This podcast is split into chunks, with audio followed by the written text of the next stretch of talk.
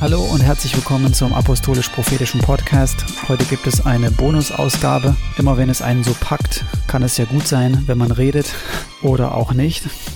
Je nachdem, wie relevant es ist, was man zu sagen hat. Und in Zeiten des Internets und diesen Möglichkeiten, die wir haben, haben wir plötzlich ganz viele etwas zu sagen und gehen dann halt auch immer gleich auf Sendung.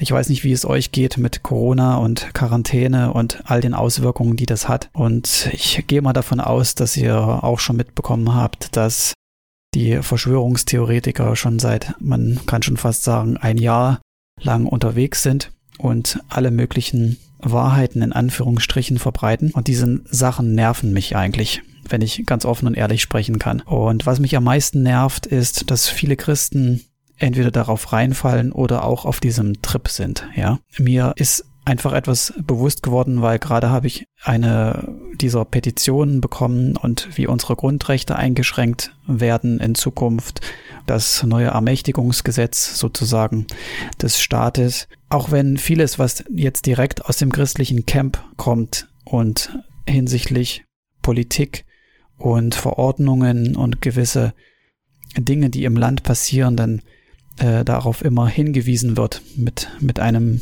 wachsamen Auge. Ähm, auch wenn das sehr, sehr gut gemeint ist und ein nobles Ziel oft dahinter steckt, wenn es denn wirklich seriös auch ist. Aber dann muss ich trotzdem äh, innehalten, tief Luft holen und seufzen oder so oder einfach denken dann, warum so, warum, ja. Und wenn wir uns mit der Intensität mit der wir uns gegen Homosexualität und Abtreibung und Atomkraft und Einschränkung irgendwelcher äh, Rechte, Versammlungsrechte oder Gebote und Verbote, wenn wir uns mit der gleichen Intensität mit dem Reich Gottes beschäftigen würden, wie wir uns damit beschäftigen und mit der direkten Verkündigung und Ausbreitungen, Ausbreitung des Reiches Gottes, ja, dann glaube ich, wären wir schon als Christen, als Ganzheit, als Gemeinde viel, viel weiter als das und man könnte schon von so etwas wie Erweckung sprechen, ja. Und ich will nicht sagen, dass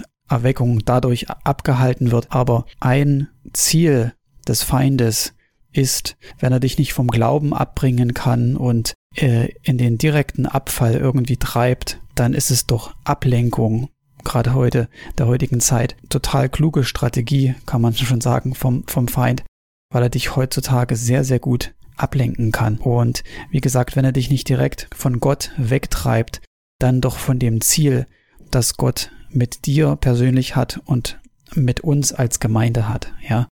Wir in der westlichen Welt, in diesem Part der Welt sozusagen, wir sind da besonders betroffen durch diesen Wohlstand, in dem wir leben, die Möglichkeiten, die wir haben, das Überangebot von quasi allem, von Nahrungsmitteln angefangen bis hin zu äh, Internet, Unterhaltung, Informationen und so weiter. Und es ist ein, ein, eine unglaubliche Möglichkeiten ist es in dem Teufel sozusagen gegeben, um dich direkt oder indirekt vom Wesentlichen abzuhalten. Was ist das Wesentliche? Womit bist du als Christ beschäftigt und was ist der, der Inhalt deines Lebens und was ist der, das Hauptziel deines Lebens? Und natürlich Jetzt kannst du kurz innehalten und dann gibst du mir eine fromme Antwort, weil du weißt, was du sagen müsstest. Aber was, wie sieht es denn, wenn ich dich direkt fragen darf, wie sieht es denn in deinem Herzen aus? Ja, ist das oberste Ziel, ist alles in deinem Leben quasi dem gewidmet, wenn man so will? Oder hast du einfach nur religiöse Ausflüchte oder packst es dir irgendwie, machst es dir so zurecht, damit es dann irgendwie passend ist? Ja, Warum, warum rede ich darum? Weil ähm, es einfach mir so bewusst ist, dass es so, so massiv ist, wie man sich scheinbar mit allen möglichen Dingen beschäftigt. Und gerade ja auch jetzt in der Quarantäne Light sozusagen, man trotzdem irgendwie äh, nichts anderes zu tun hat, als sich mit, mit äh, Sauerstoffmangel durch Mundschutz irgendwie beschäftigen muss, ja gar nicht, scheinbar gar nicht merkt, wie man sich in diesen Geist mehr und mehr bewegt, der unter Nichtgläubigen sozusagen weht. Ja, also diese, diese, dieser Panikgeist, also nicht Panik vor, vor Corona, sondern Panik, mir wird was weggenommen und mir wird etwas weggenommen, meine Grundrechte werden mir weggenommen, wir werden eingeschränkt, ja, wir, es, es macht sich ja schon, schon fast eine Verfolgung sozusagen äh, bereit. Es ist noch gar nichts beschlossen, ja, und es ist gar nicht, gar nichts eingeschränkt, außer das, was man in Weisheit, wo man sich einschränken muss, was die Versammlung angeht. Und man hat den Eindruck, äh, und unter, unter manchen Christen ähm, herrscht schon die große Verfolgung. Vielleicht liegt es am, an unserem Wohlstand, in dem wir leben, dass wir dass die, die leiseste Veränderung von irgendetwas und jegliche Einschränkung von irgendwas schon als Verfolgung wahr, wahrgenommen wird oder es liegt an irgendwas anderem. Mir geht es jetzt nicht darum, die Ursachen so sehr zu beleuchten, sondern einfach nur so ein bisschen auszuschmücken, was, was hier los ist und zu sagen, man muss damit aufhören. Ja, diese, diese Verschwörungszeug sowieso, aber dann auch diese eher so subtileren Sachen, die in, in einem christlichen Gewand daherkommen, ja. Du kannst dich äh, voll reingeben und wirst da auch ganz viel Material finden und du kannst dich als Christ total äh, mit Abtreibung beschäftigen und gegen Homosexualität sein und all diese Sachen und dich da in Initiativen hineinbegeben und gegen Gesetze stimmen und Petitionen unterschreiben ohne Ende. Keine Ahnung, wie viele Petitionen du schon unterschrieben hast und wie viele du bekommst äh, jeden Tag oder jede Woche und die weiß ich nicht was verändern, ja. Es geht doch darum, das Gesetz ändert den Menschen doch nicht. Die Gesetze gibt es doch nur aufgrund des Zustandes dieses Landes, ja. Ähm, warum machen wir nicht das, was das Wort Gottes sagt, nämlich was Paulus an Timotheus richtet? Und sagt, so ermahne ich nun, dass man vor allen Dingen tue Bitte, Gebet, Fürbitte und Danksagung für alle Menschen, für die Könige und für alle Obrigkeit, damit wir ein ruhiges und stilles Leben führen können, in aller Gottseligkeit oder Gottesfurcht, je nach Übersetzung, und Ehrbarkeit. Dies ist gut und wohlgefällig vor Gott, unserem Heiland, welcher will, dass allen Menschen geholfen werde und sie zur Erkenntnis der Wahrheit kommen so der Sinn und Zweck und das Ziel für das Gebet, für das Gebet, für die Regierung, für die Obrigkeit, für die Bürgermeister, Stadträte, Bundes, äh, die Minister, Bundeskanzler und so weiter, ist, dass wir ein stilles, ruhiges Leben führen. Und was heißt denn das? Äh, weil er will, dass es gut und wohlgefällig vor Gott unserem Heiland, welcher will, dass allen Menschen geholfen werde und sie zur Erkenntnis der Wahrheit kommen. So, der Punkt ist doch, es geht darum, dass wir für eine Regierung beten, die das, die erlaubt, das Evangelium zu verkündigen. Das heißt, dass wir freie Bahn haben, das Evangelium in der Weise zu verkündigen, wie Gott sich das vorstellt. So, das ist der Punkt und das ist das Ziel des Gebetes für die Regierung. So, und nicht, dass das so ist und dass das so ist und, und dass wir uns darauf fokussieren, dass die Regierung all das macht, was gemäß dem Wort Gottes, gemäß dem Wort Gottes die Menschen zu sein haben. Das heißt, dass es keine Homosexualität mehr gibt, dass es ähm, keinen Ehebruch mehr gibt oder dass keine Scheidung vielleicht sogar mehr gibt, ja, dass man Scheidungen verbietet oder dass dies und jenes passiert oder nicht passiert, ja. Das ist doch vollkommen irrelevant. Das heißt, das Gesetz kann doch den Menschen nicht verändern. Das Gesetz beweist doch einfach nur, wie der Mensch sozusagen ist in dem Sinne. Und in diese Falle laufen, ich weiß nicht, ein, ein, ein gefühlt fast alle Christen, ja, ich weiß, dass es nicht so ist, aber ähm, so oberflächlich betrachtet hat man immer den, hat man den Eindruck, dass, dass wir uns an diesen Dingen so sehr aufhalten, für eine Regierung zu beten, die dieses Gesetz so gestaltet, die dieses Gesetz so gestaltet, damit das und das konform mit dem Wort Gottes ist. Das Einzige, was konform mit dem Wort Gottes zu sein hat, gemäß diesem Gebet, ist, dass wir freie Bahn haben, das Evangelium zu verkündigen. Kannst du auch gerne die Predigt von Derek Prince anhören, der hat auch über diesen Vers mal gepredigt ähm, und ist zu der logischen Schlussfolgerung gekommen, zu der jeder kommen muss, der diesen Vers bis zu Ende liest, dass wir für, ein, für eine evangeliumsfreundliche Regierung beten. Und was heißt evangeliumsfreundlich? Das heißt nicht, dass die alles richtig machen, äh, moralisch gesehen gemäß dem Wort Gottes. Das wird nicht vorkommen. Das, das geht einfach nicht. Äh, es sei denn, Erweckung bricht, bricht im ganzen, ähm, im, in der ganzen Regierung aus und alle werden plötzlich über Nacht ähm, zu Christen und selbst dann dann gibt es eine Demokratie, wo die Mehrheit des Volkes irgendetwas anderes fordern könnte. So ja, evangeliumsfreundlich ähm, heißt, dass wir das Wort verkündigen dürfen, dass sich niemand hinstellt und sagt, nein, ihr Christen haltet die Klappe, ihr dürft nichts sagen, ihr dürft von eurem Jesus nichts mehr äh, reden, ihr dürft niemanden mehr das Evangelium weitersagen, ihr dürft äh, kein Zeugnis mehr geben. Ja, das darf nicht passieren. Dagegen, wenn wir gegen irgendwas beten sollten, dann ist es gegen das beziehungsweise für etwas, dass wir nämlich die, die, die, die Freiheit haben und es ist verankert in der Religionsfreiheit sozusagen, dass wir verkündigen können. Und überleg mal, bist du in irgendeiner Weise eingeschränkt? Ja, in, frag dich mal selber, was dich denn wirklich einschränkt, das zu tun, was Gott von dir gemäß dem Wort Gottes verlangt. Und dann wirst du sehen, dass du genau das tun kannst. Beziehungsweise genau das ist, was Gott, woran Gott uns dann messen wird. Ja, unsere Aufgabe als Christen ist es, Jesus zu bezeugen. Und überall, in welcher Weise auch immer wir können, ähm, die, die Botschaft vom Reich Gottes zu bringen. Und nicht so subtil gegen Gesetze zu sein, die moralisch gemäß dem Wort Gottes natürlich verwerflich sind. Ja, Homosexualität ist von Gott sanktioniert in der Bibel. Ja, Gott schätzt überhaupt nicht, wenn Paare sich äh, äh, trennen, beziehungsweise ist Trennung im Wort Gottes in dem Sinne nicht verankert. Ja, können wir später nochmal drüber reden, wenn du jetzt gleich aufmerkst, ah, da ist doch der Scheidungsbrief und was weiß ich können wir uns ein anderes Mal drüber unterhalten. Ist alles richtig, aber warum sollten wir uns denn damit beschäftigen und verpassen, dass wir schon seit Jahrzehnten in Deutschland freie Bahn haben, was die Verkündigung des Wortes Gottes angeht?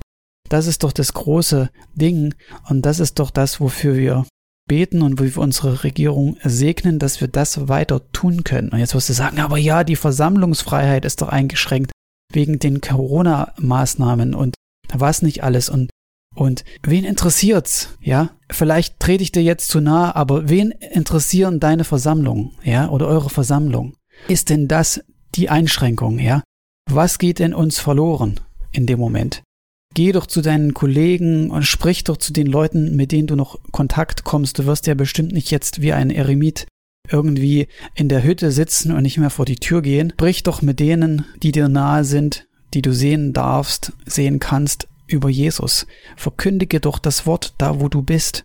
Mach doch das einfach, was du tun sollst, schon seit Jahrzehnten tun solltest, am Arbeitsplatz. Denkst du denn, der Kalender auf deinem Schreibtisch, wo der Herr ist mein Hirte draufsteht und äh, Jesus mit, mit dem Schaf auf den Arm oder äh, ein Pärchen, das äh, an irgendeiner lichtdurchfluteten Waldlichtung steht und ein Bibelvers dazu, dass das deinen Arbeitskollegen beeindruckt und da er jetzt weiß, oh, du bist Christ und ja, natürlich und er muss sich jetzt bekehren oder irgendwie sowas. Nein, es geht doch um das aktive Bekennen und Bezeugen Jesu und dass du das darfst und dass du die Freiheit auch dazu hast und dass dir niemand in dem Sinn den Mund verbietet. Und natürlich wirst du vielleicht Stress mit deinem Arbeitgeber bekommen und so weiter und so fort. Und dann suchst du dir eine andere Arbeit, beziehungsweise dann schenkt dir Gott etwas anderes. Oder es ist der Raum für noch mehr Evangelium. Ja, probier das doch einfach mal aus. Frag doch mal deinen Arbeitskollegen, ob er Jesus kennt, ob er gläubig ist. Und dann wirst du inmitten seines Lebens stehen. Und dann wirst du dich plötzlich mit ihm über Sachen unterhalten, wo du, wo du nie rankommen würdest. Ich habe das ich weiß nicht wie oft schon erlebt, ja, dass ich sofort, wenn ich Gott ins Spiel gebracht habe, sofort, wenn ich den Namen Jesus genannt habe, ist man genau im Wohnzimmer, dann ist man genau zu Hause bei der Person, dann ist man ganz genau dort, wo es brennt, wo es drückt, wo es weh tut, wo es schmerzt, wo Ablehnung ist oder sonst was, wo Religiosität gewirkt hat mal in der Vergangenheit und so weiter und so fort. Und darum geht es und das ist auch das Ziel dieses Gebetes und das ist auch überhaupt der Zusammenhang dazu, äh, zu den ganzen Verschwörungstheorien und Petitionen und die ganzen christlichen Ambitionen irgendwie ein, eine Regierung, eine Gesetzgebung zu, zu, mit zu pushen, die die Dinge verbietet, die gemäß dem Wort Gottes verboten sind und moralisch irgendwie die Menschen besser werden lassen würde, ja. als wenn jemand abtreiben will, dann wird er abtreiben. Ja, wenn eine Frau sich das vorgenommen hat und diese Entscheidung getroffen hat, dann, wenn sie es in Deutschland nicht machen kann unter den Bedingungen, dann macht sie es irgendwo anders. Ja, dann geht sie in das Land, wo das geht. Und als ob das die Menschen verändert. Ja, als ob unsere Demonstrationen das, das ganze System verändern. Das Evangelium kann doch nur die Menschen verändern. Nicht die Gesetzgebung, sondern der Geist Gottes im Menschen macht einen neuen Menschen. Ein kleines Beispiel äh, ist Charles Finney. Die Erweckung unter Charles Finney kannst du nachlesen. Die haben die Gesellschaft so nachhaltig beeinflusst, dass ähm, viele der, der, der Gesetzgebungen, die, die daraufhin gemacht wurden, auf die Erweckung, die Erweckungsbewegungen äh, von Charles Finney beispielsweise zurückgehen.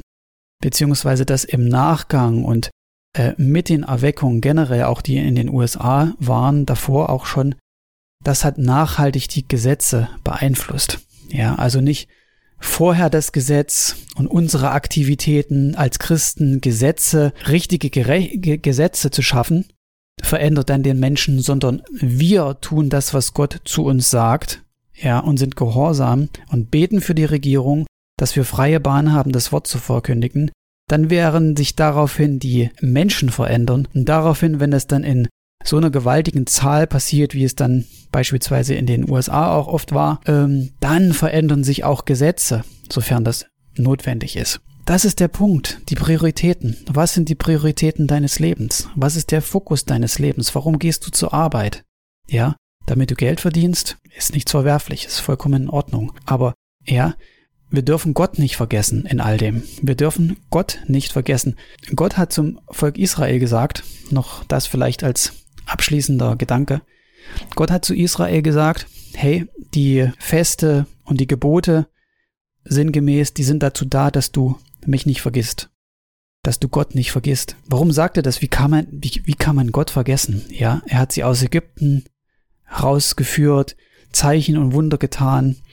Und dann sagt er, macht das zu meinem Gedächtnis, so damit ihr mich nicht vergesst. Ja, damit ihr nicht das alles vergesst, was gewesen ist. Und du fragst dich, wie kann man denn Gott vergessen? Gott kann man nicht vergessen. Wenn man das erlebt hat, kann man, kann man ihn nicht wirklich vergessen. Gerade auch Israel und was er an diesem Volk getan hat, das hat sich so kollektiv in die Erinnerung eingebrannt, dass das man nicht vergessen kann.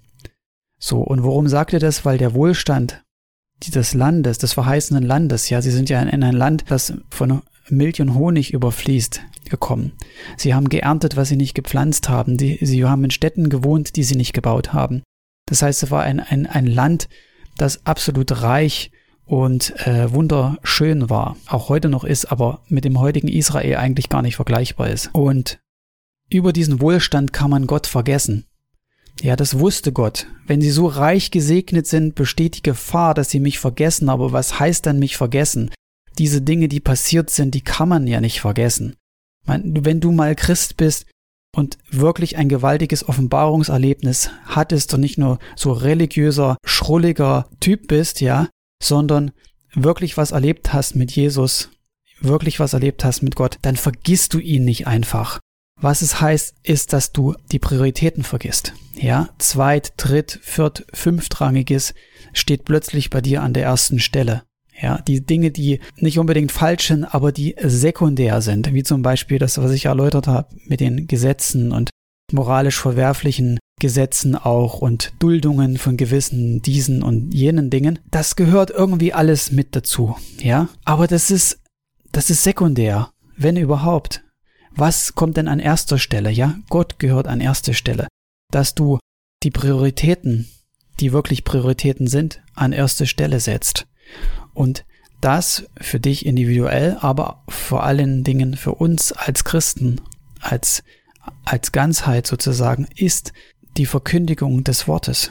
Und wir haben diese Religionsfreiheit, wir haben diese Glaubensfreiheit halt, wir können dieses Gesetz nutzen, um das zu tun, was Gott von uns will. Und er wird uns zur Verantwortung ziehen und sagen, warum habt ihr die Jahrzehnte nicht genutzt, wo ihr freie Bahn hattet, darüber zu reden und habt euch beschäftigt mit allen möglichen anderen Kram, ja? Die, die nur richtig erscheinen. Ja, man kann sich ja mit allen Dingen so, so, da so auslassen und so hingeben. Und dann auch diese ganzen Bücher lesen und äh, Filmchen gucken und Dokumentationen, ja. Und ähm, selbst wenn du dann nicht in Richtung Verschwörungstheorien abdriftest, aber du kannst voll dich fokussieren in deine Umweltaktivitäten und Aktivismus in, gegen Homosexualität und Pädophilie und Kindesmissbrauch. Aber vergiss doch nicht, warum es diese Gesetze gibt und warum es diese Dinge gibt. Ja, in diesem Sinne, betet für die Regierung, beziehungsweise wir segnen die Regierung und wir preisen Gott dafür, dass wir frei sein Wort verkündigen können. Und das ist das, was wir tun müssen. Wir haben alle Freiheiten dafür. In diesem Sinne, sei gesegnet.